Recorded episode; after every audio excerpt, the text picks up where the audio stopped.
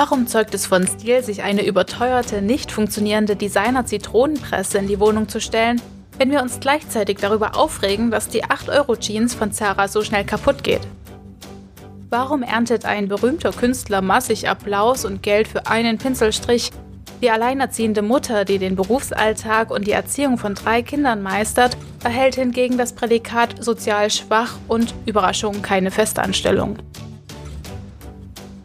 Sind kreative Menschen wirklich immer unabhängige Freigeister, die in anderen Sphären schweben, oder kann dahinter auch ein alltäglicher Broterwerb stecken? In diesem Podcast wollen wir herausfinden, wie diese schweren, elitären Begriffe wie Kunst, Design, aber auch Wissenschaft und Bildung in der Gesellschaft diskutiert werden.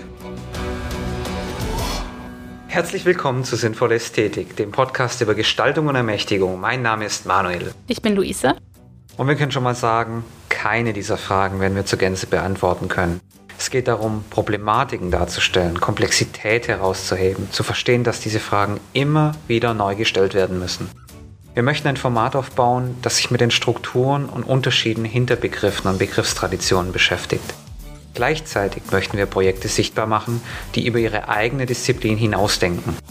Das ist kein Podcast, in dem wir euch Gestaltungs- und Wissenspraxen erklären wollen, sondern wir wollen sie selbst verstehen mithilfe dieses Podcasts und am besten mit euch zusammen. Deshalb wird es Interviews und Gesprächsrunden mit sehr spannenden Personen aus sämtlichen Bereichen und Gewerken geben. Dabei dürfen sich alle angesprochen fühlen, egal welchen Abschluss, wie viel Berufserfahrung oder welche Vorstellung von Gestaltung ihr habt.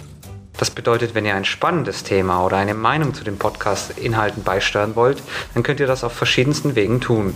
Schreibt uns über Instagram, Steady oder per Mail. Wenn es euch unangenehm ist, uns unter eurem Klarnamen anzuschreiben, dann könnt ihr auch Telonym benutzen.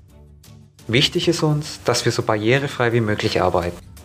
Deshalb findet ihr in den Show Notes auch immer die jeweiligen Transkriptionen und Social Media Verlinkungen zur Folge. Wir hören uns im Podcast. Bis dahin. Wir freuen uns auf euch. Ciao.